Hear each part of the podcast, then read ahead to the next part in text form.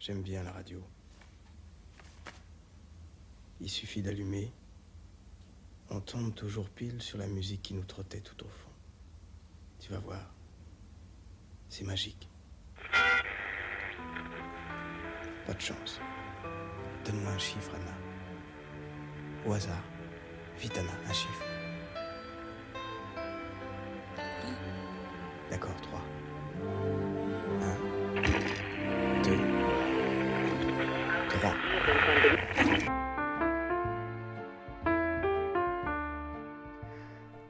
Bonsoir à toutes et à tous sur Radio Campus Paris et bienvenue dans Avant que la mélodie ne s'empare de tout, votre émission mensuelle qui tente en une heure et demie de cartographier la musique de film française à travers le style d'un compositeur ou d'une compositrice. Je suis Coco et je serai votre humble guide dans ce programme musical à travers les époques et les styles, avec toujours une même question posée. Comment compose-t-on une musique pour un film? Comment une musique imprègne-t-elle un plan de cinéma? Comment qualifier finalement le style d'un compositeur? Nous répondrons à ces questions à travers un cheminement musical allant des évidences aux morceaux plus pointus des compositeurs et compositrices mis en avant, pour proposer finalement une certaine histoire parallèle du cinéma, une histoire plus auditive. Aussi, l'émission vous présentera en alternance des compositeurs dits de patrimoine et des compositeurs actuels, afin d'étendre au mieux le champ de vision sur ce qui fut et est toujours ma première porte d'entrée pour un film, sa musique. Avant que la mélodie ne s'empare de tout, un mercredi par mois à 21h sur Radio Campus Paris. Nous entamons la dernière partie de saison de cette émission.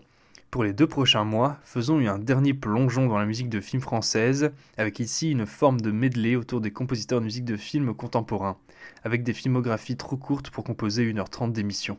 Commençons par ce qui est pour moi ma première grande expérience de musique contemporaine au cinéma. L'expérience était d'autant plus intéressante puisque le compositeur et metteur en scène est une seule et même personne, tel un John Carpenter français. C'était un film qui plonge son spectateur dans le métro parisien, avec une pulsation assez particulière, sourde et très répétitive.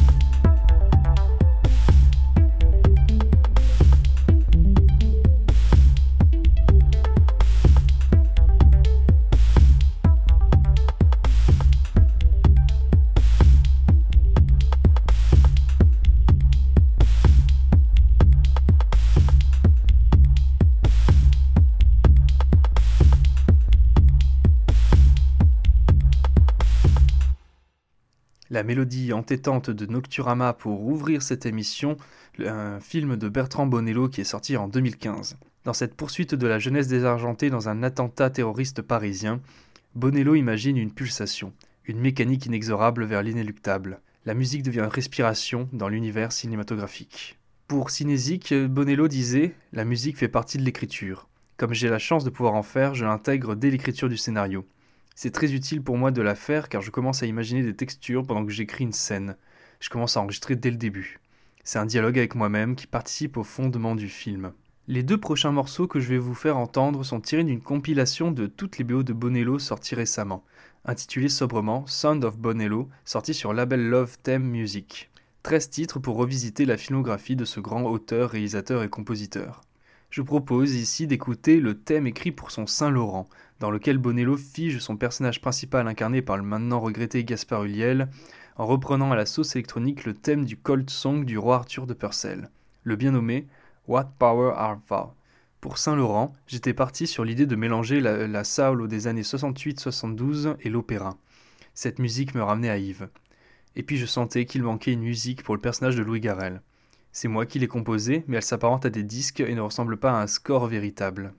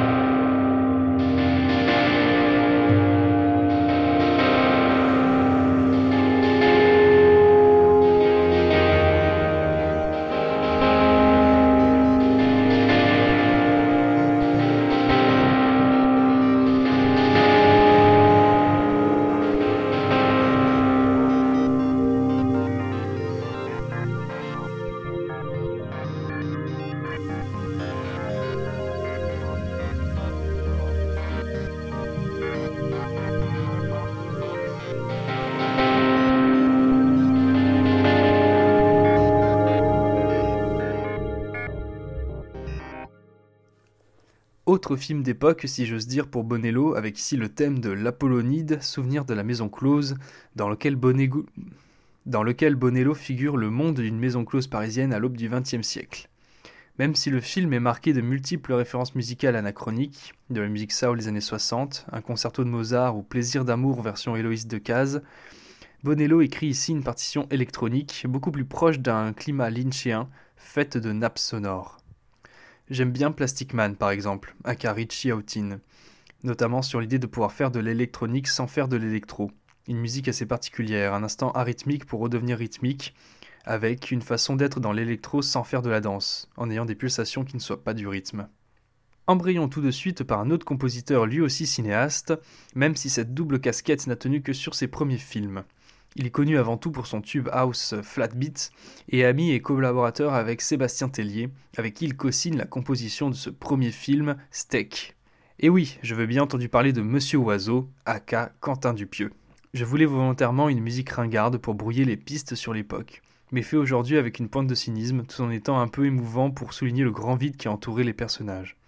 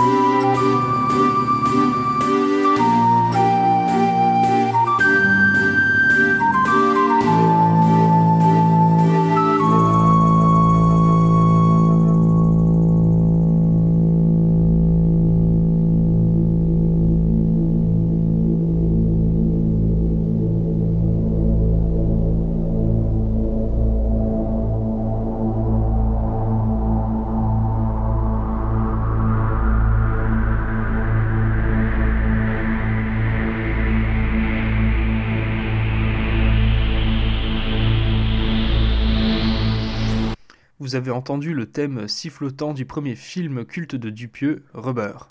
Il est assez intéressant de les mettre en concordance avec Bonello dans le sens où même si ce sont aussi même ce sont deux musiciens cinéastes, ils n'utilisent plus du tout la musique de la même manière. C'est-à-dire que pour Dupieux, dans ce film de pneu tueur en série tourné autour de son obsession de l'absurde, Dupieux va utiliser une musique légère comme contrepoint à l'image. J'avais demandé à Gaspard Roger, du groupe Justice, de trouver un thème sifflé, avant même le tournage. La référence était la BO de Raising Arizona des frères Cohen. Cette musique sifflée fut mon guide pendant le tournage et je l'ai utilisée une fois à la fin du film. Pour le reste, en tournant, je n'avais pas de vision sur ce qu'allait être la musique. Si généralement Dupieux veut écrire sa propre musique pour ses films par souci d'immédiateté, il va très vite abandonner au moment de son retour en France parce que selon lui sa musique ne correspond plus à ses films. C'est pour ça que vous entendrez Métronomie sur Mandibule ou des reprises électroniques de Bach pour Incroyable mais vrai. Terminons ce mini-portrait avec Wrong, un des derniers films musiqués par Monsieur Oiseau en Amérique, avec une collaboration de Tahiti Boy, autre univers beaucoup plus proche du rock.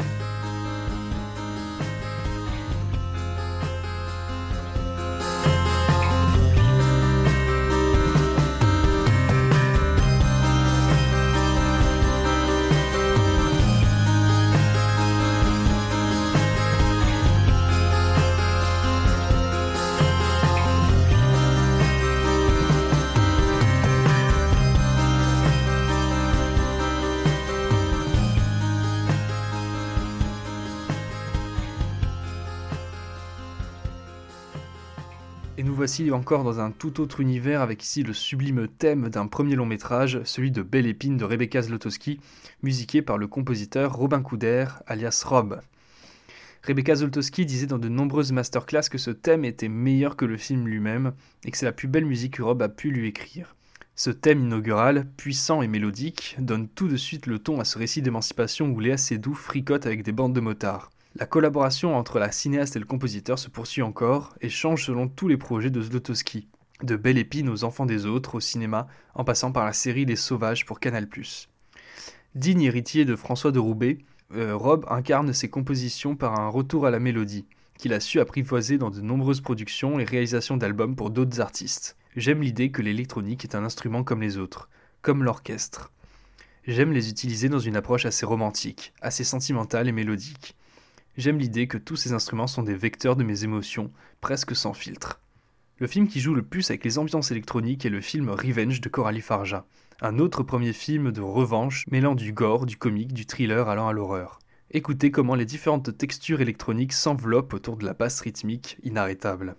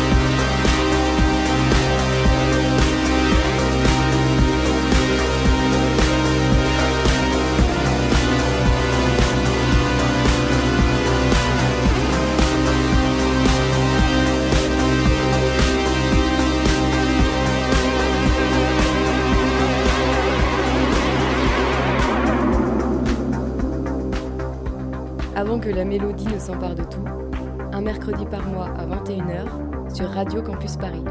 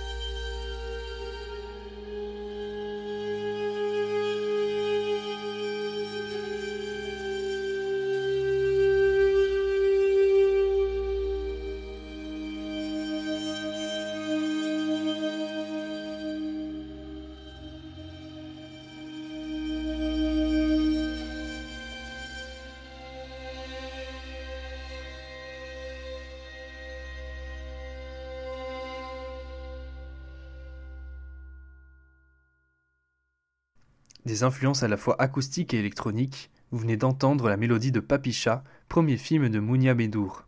Pour représenter la soif de modernité des personnages dans un monde rétrograde et traditionnaliste de la société algérienne dans les années 90, euh, Rob va utiliser des synthétiseurs, sans convoquer des sonorités arabes.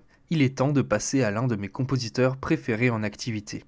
Sa filmographie musicale ne se compose que de cinq films, toutes pour la même cinéaste, et d'un film qu'il réalise, mais ne brûlons pas les étapes. Plongeons donc dès maintenant dans notre premier extrait musical pour introduire ce portrait, avec sa première composition de long métrage.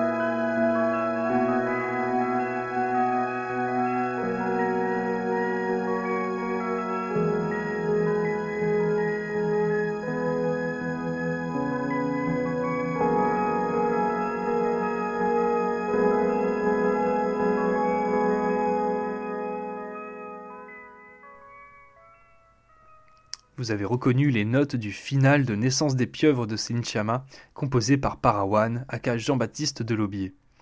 Après avoir fait des études de cinéma à 3IS puis à la FEMIS en son, en tant qu'ingénieur, Parawan compose pour le cinéma pour Céline Chama, tout en continuant une carrière de producteur musical pour la musique rap et la variété. L'une de ses plus belles compositions se joue dans Portrait de la jeune fille en feu, où Parawan compose une seule chanson, jouée diégétiquement dans le film.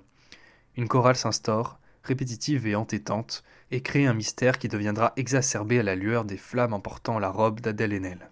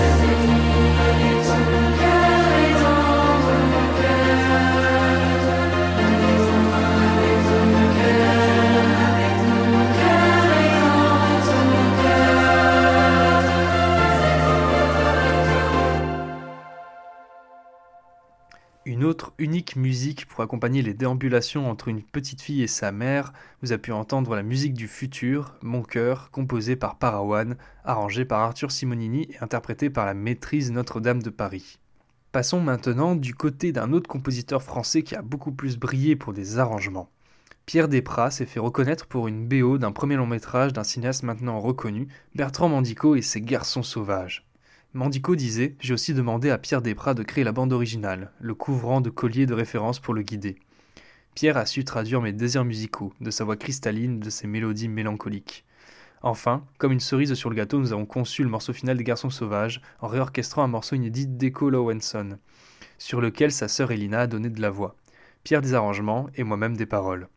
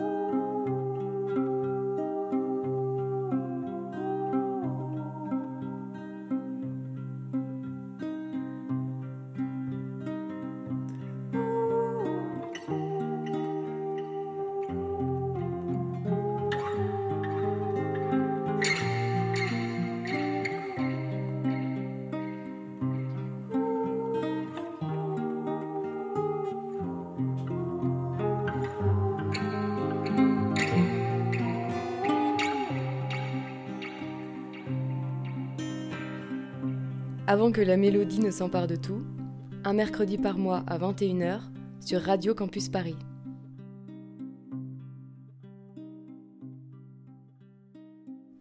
Vous venez d'entendre la seconde collaboration entre Depra et Mandico pour un film de SF assez particulier, je, je dois vous l'admettre, After Blue Paradisal. Comme vous avez pu l'entendre, l'expérimentation entre une musique hybride avec le travail sonore du film est ici poussée à son paroxysme, avec l'usage des voix cristallines, ce qui colle à merveille avec l'univers ultra onirique de la planète After Blue. Terminons ce rapide portrait pour un autre cinéaste, Eli Grapp et son Olga, sorti en 2021. Pour ce film parlant d'une gymnaste ukrainienne, Pierre Desprats travaille les voix et les sons autour du sujet filmé, en continuant ce qu'il avait expérimenté avec Mandico. La musique devient tension des personnages et impacte la manière de percevoir l'angoisse du personnage. J'avais une idée de l'univers sonore, de la pratique de la gym, j'avais déjà une idée de la mise en scène d'Ellie et de son rapport à la narration musicale, et au fait qu'Olga était un personnage plutôt taciturne et que la musique n'allait pas être plus, plus bavarde qu'elle. Il fallait travailler plutôt sur des sensations et se rapprocher de la musique bruitiste, de la boucle, de la rotation, du rebond. Tracer des lignes et des tordre. Après, il fallait trouver des dispositifs pour traduire ces idées théoriques. J'ai essayé plein de choses. J'ai essayé des micros suspendus au-dessus des amplis. J'ai convoqué la viole de gamme que j'aime pratiquer. Très rapidement, tous ces essais, on les a mises sur les séquences. Quelques-unes sont restées et jouent un rôle très important.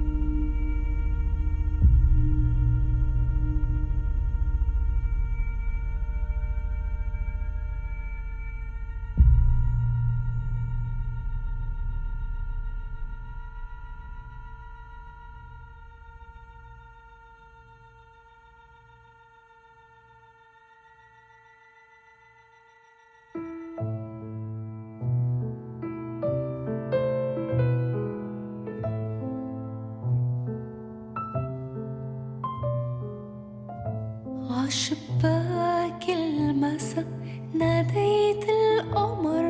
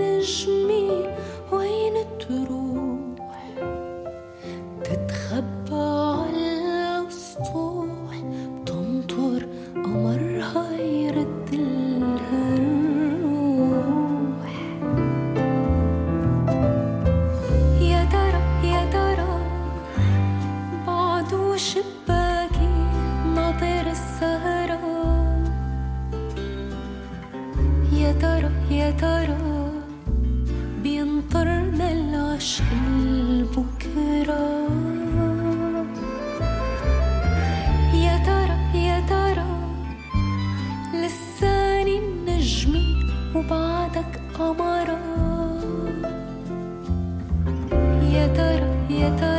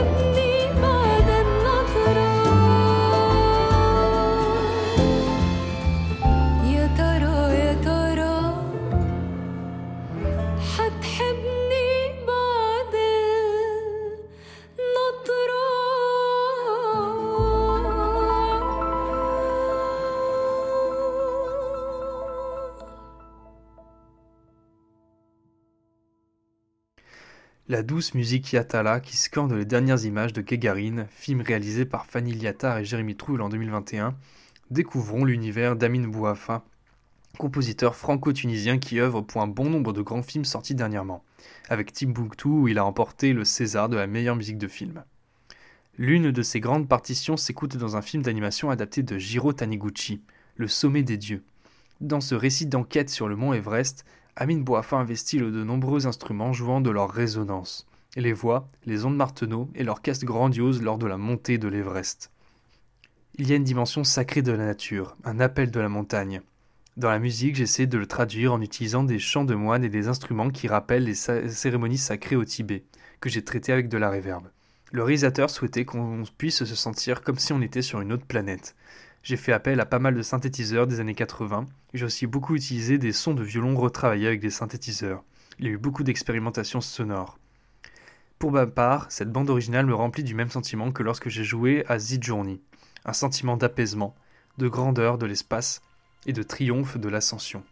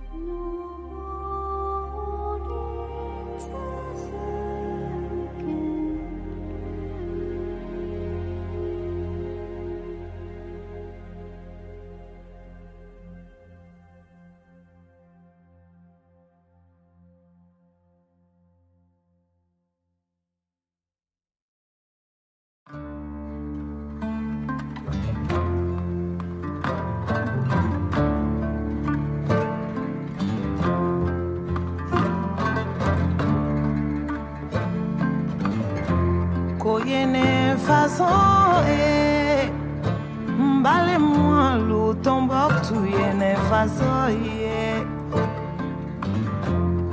Ngoye ne fason e Sinye louton bok touye ne fason ye. Ngode minze nou ve kase lala Badenya, badenya duwe ton bok touye sinjiya sinjiya dugu ye maliba ye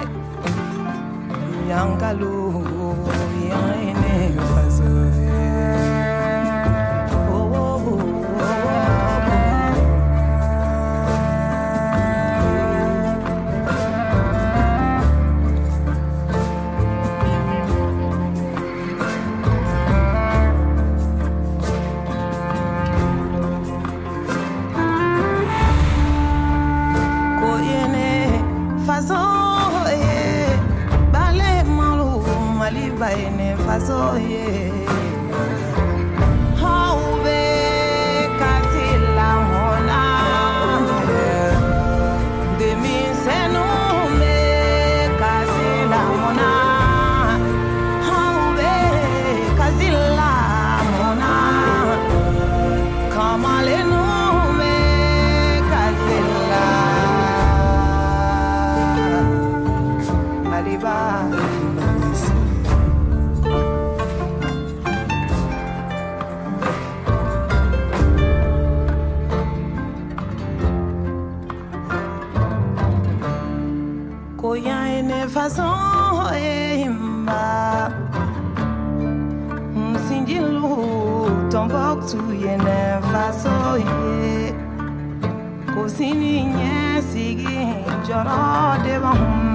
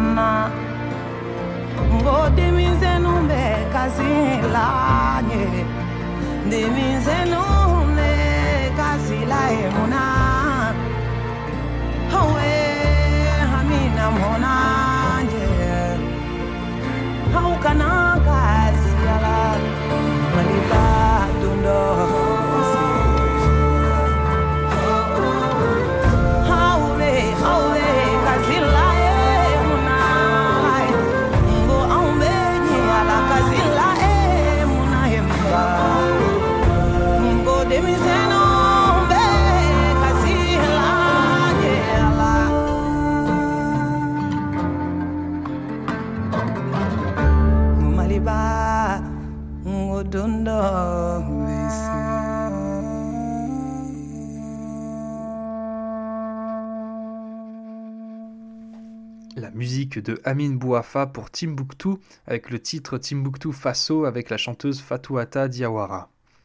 Pour ce film à portée universelle, le jeune compositeur couple son orchestre traditionnel avec des instruments maliens, des koras, une sorte de harpe malienne, on avait du oud, du doudouk, de la clarinette, des percussions. Lors de l'inauguration du Maghreb des films à l'Institut du monde arabe le 24 novembre 2014, Amin Bouafa affirmait que Timbuktu est un film qui revêt un message universel. Ce qui s'est passé à Timbuktu aurait pu se passer n'importe où dans le monde. Et donc, la musique accompagne ce message universel. Elle part de couleurs, d'instruments locaux, d'un langage, d'une identité locale et transporte ce langage avec une musique plus ample, plus lyrique pour relayer ce message de tolérance, ce message de paix. Voilà, c'était un peu tout cela, la musique de film française aujourd'hui. Des imaginaires à inventer, à réinventer, de nouvelles couleurs à chercher et de nouvelles mélodies pour hanter nos rêves. Finissons notre tour d'horizon par le dernier film en date qui m'a passionné musicalement. Chien de la casse, film de Jean-Baptiste Durand, représente la nouvelle génération de films français qui ont digéré Perdu d'avance d'Orelsan. Cette France de la marginalité, recluse sur elle-même dans de petits villages, pétrie d'envie et d'ailleurs. La compositrice Delphine Malocena capture toute la modernité de cette génération par métissage avec le rap, provenant dans le film par l'ingénieur du son Hugo Rossi, et des instruments classiques tels que le violoncelle solo. J'ai essayé de retranscrire les émotions des personnages, qui ne sont pas forcément dites, et je me suis vraiment basé là-dessus. Une autre source d'inspiration a été le lieu, le village. Nous voulions que la musique reflète ce lieu, cette arène.